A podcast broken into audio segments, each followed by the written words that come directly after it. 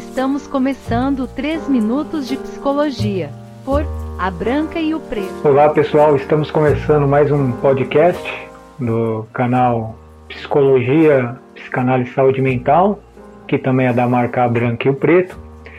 Eu sou o Momi, estudante de psicologia pelo UNIP, e estamos nessa empreitada de falar sobre os transtornos mentais de acordo com o Manual Estatístico de Transtorno Mental, que é o DSM-5. Né?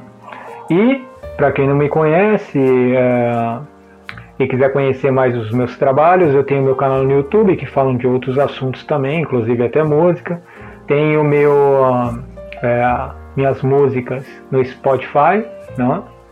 Tenho também meu livro que eu lancei há pouco tempo, que é o Draco, né? É, Só o amor transcende as dimensões. Né? E dúvidas, mande por e-mail é, a branca e. E para entender melhor essa série sobre transtornos mentais, volte os, os episódios anteriores, né? mas claro que também dá para ver isoladamente. Agora a gente está no transtorno de déficit de atenção e hiperatividade, que está bem em moda, principalmente no que se refere a crianças, né? Uh, eu falo que está bem em moda no sentido que assim muita gente acaba diagnosticando qualquer coisa com esse tipo de transtorno, né?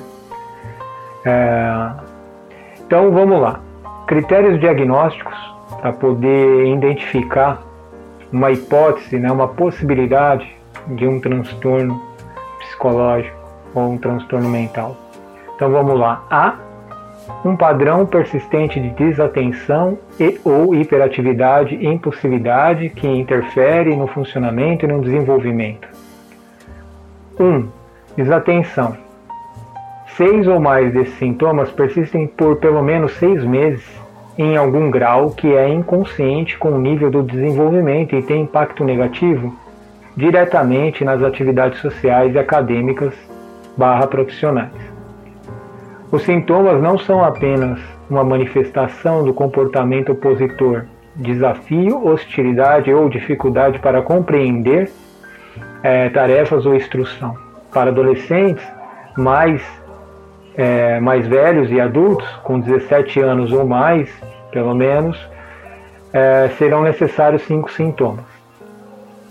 Sintoma A Frequentemente não presta atenção em detalhes ou comete erro por descuido em tarefas escolares, no trabalho ou durante outras atividades. Negligência, por exemplo, negligência ou deixa passar detalhes ou trabalhos imprecisos.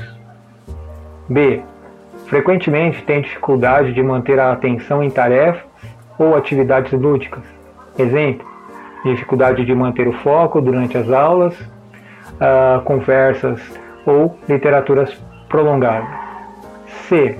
Frequentemente tem dificuldade de manter a atenção em tarefas ou atividades, né? Uh, e também parece não escutar quando alguém lhe dirige a palavra diretamente. Exemplo, parece estar é, com a cabeça longe, mesmo na ausência de qualquer distração óbvia. D frequentemente não segue instruções até o fim e não consegue terminar trabalhos escolares, tarefas ou deveres no local do trabalho. Exemplo: começa uma tarefa rapidamente, perde o foco e facilmente perde o rumo. E frequentemente tem dificuldade para organizar tarefas e atividades. Exemplo: dificuldades em gerenciar tarefas sequenciais, dificuldades em manter materiais e objetos pessoais em ordem, trabalho desorganizado e desleixado, mau gerenciamento do tempo e dificuldade em cumprir trabalhos. F. Frequentemente evita e não gosta ou reluta em envolver em tarefa que exijam esforço mental prolongado. Trabalhos escolares ou lição de casa para adolescentes mais velhos e adultos preparo de relatório, preenchimento de formulário, revisão é, de trabalhos longos. G. Frequentemente perde as coisas necessárias para as tarefas ou atividades. Exemplo: materiais escolares, lápis, instrumentos, cadeira, chaves, documentos, etc. H. Com frequência é facilmente distraído por estímulos externos. Para os adolescentes mais velhos e adultos, pode incluir pensamentos não relacionados. I. Com frequência é esquecido em relação às atividades cotidianas. É, exemplo, realizar tarefas, obrigações para adolescentes mais velhos e adultos, retornar ligações, pagar contas e manter horários agendados. Agora, gente, temos que ter um, uh, um pouco de, uh, de atenção, porque assim, isso são possíveis, vamos dizer, critérios, mas não necessariamente quando alguém esquece alguma coisa ele vai estar dentro desse transtorno, né? porque tem uma série de outras confluências que pode influenciar a pessoa a ter determinados tipos de critérios e serem parecidos. Né?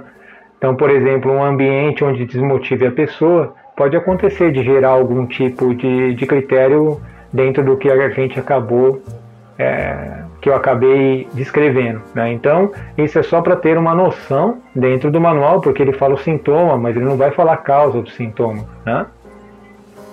do critério. Dentro do item 2, né, que a gente agora vai falar da hiperatividade e impulsividade.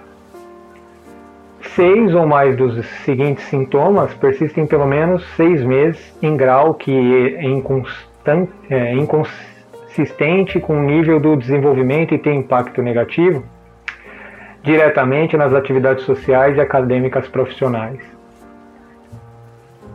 Observação: os sintomas não são apenas uma manifestação do comportamento opositor, desafio hostilidade ou dificuldade para compreender a tarefa ou instrução.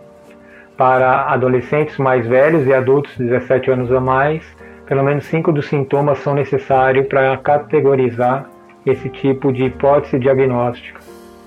Então vamos lá. A. Frequentemente remexe, batuca as mãos ou pés, ou se contorce na cadeira. B.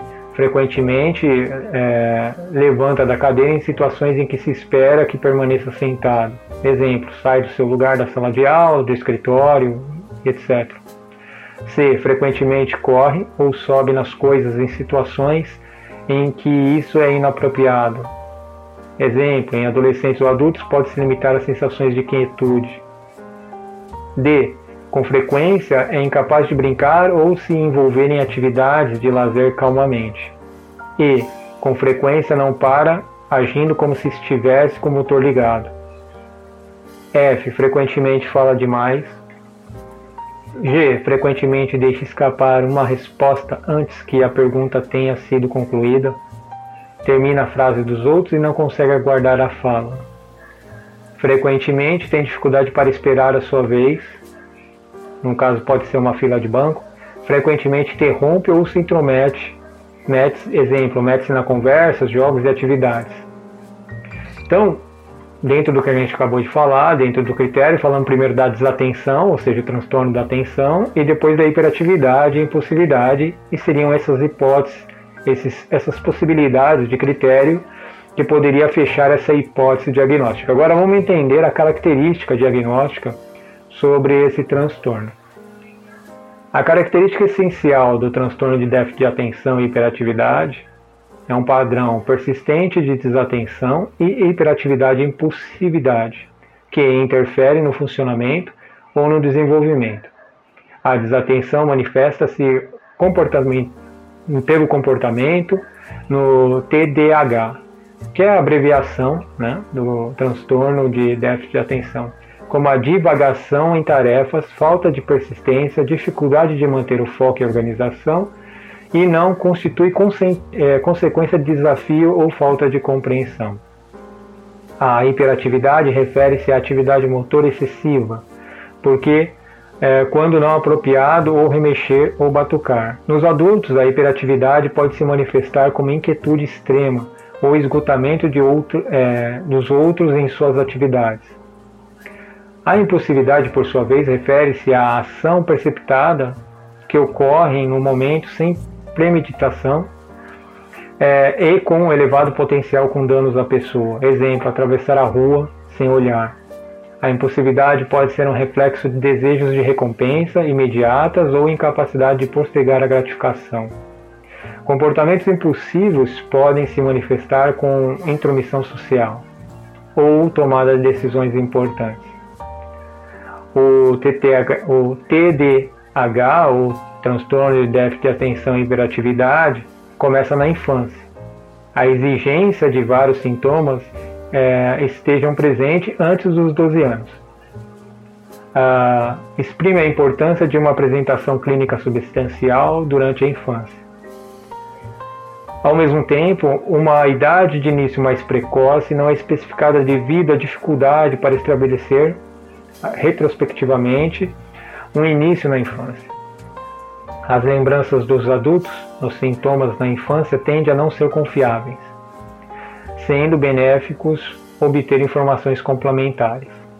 Agora vamos falar, pessoal, da característica associada, o que vai ajudar né, a essa hipótese né, de uma pessoa estar ou não, né, talvez com essa possibilidade né, dessa hipótese. Sempre vou falar hipótese porque no que se refere a transtorno mental, é, o próprio manual diz que é, pela complexidade da mente humana fica difícil é, falar com 100% de certeza um diagnóstico. Então se fala hipótese, né, onde pode ser mudada porque os sintomas parecidos podem ter transtornos diferentes né?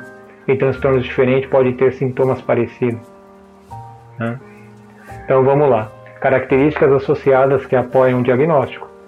Atrasos leves no desenvolvimento linguístico, motor ou social não são específicos no TDAH, embora costumem ser comórbidos, ou seja, estarem juntos, né, andando juntos, esses dois tipos de hipótese diagnóstica, as características associadas podem incluir baixa tolerância à frustração, irritabilidade ou labilidade do humor. Mesmo na ausência de um transtorno específico de aprendizagem, o desenvolvimento acadêmico ou profissional costuma ser prejudicado. Comportamento desatento está associado a vários processos cognitivos subjacentes. Em indivíduos com o transtorno de déficit de atenção, pode exibir problemas cognitivos em testes de atenção, função executiva ou memória, embora esses testes não sejam suficientemente sensíveis ou específicos para servir como índice diagnóstico. No início da vida adulta, o transtorno de déficit de atenção está associado a risco aumentado de tentativa de suicídio, principalmente quando em comorbidade com transtorno de humor e da conduta ou por substâncias, uso de substâncias.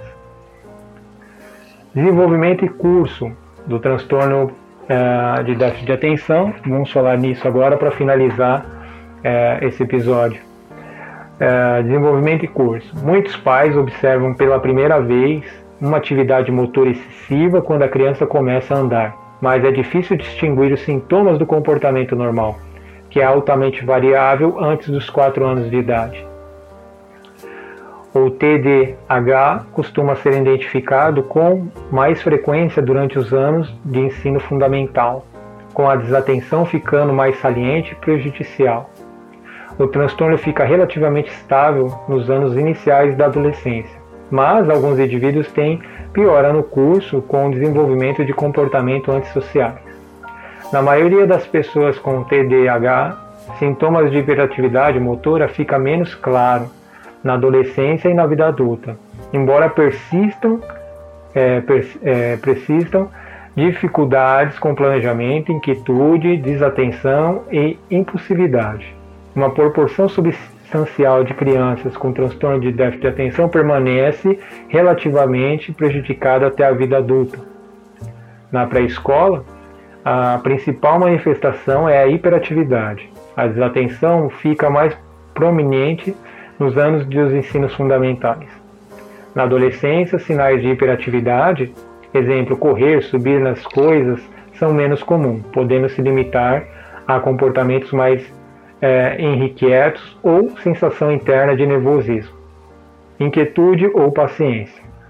Na vida adulta, além da desatenção e da inquietude, a impulsividade pode permanecer problemática, mesmo quando ocorre redução da hiperatividade. Bom, gente, esse é mais um item dentro do nosso manual e dessa empreitada de estar tá descrevendo os principais transtornos hoje mais conhecidos né, dentro da nossa atualidade, que muitas pessoas acabam falando sobre isso. Então, dúvidas, mande para branca e o preto gmail.com. Muito obrigado pelos novos inscritos que estão chegando a cada dia e até mais.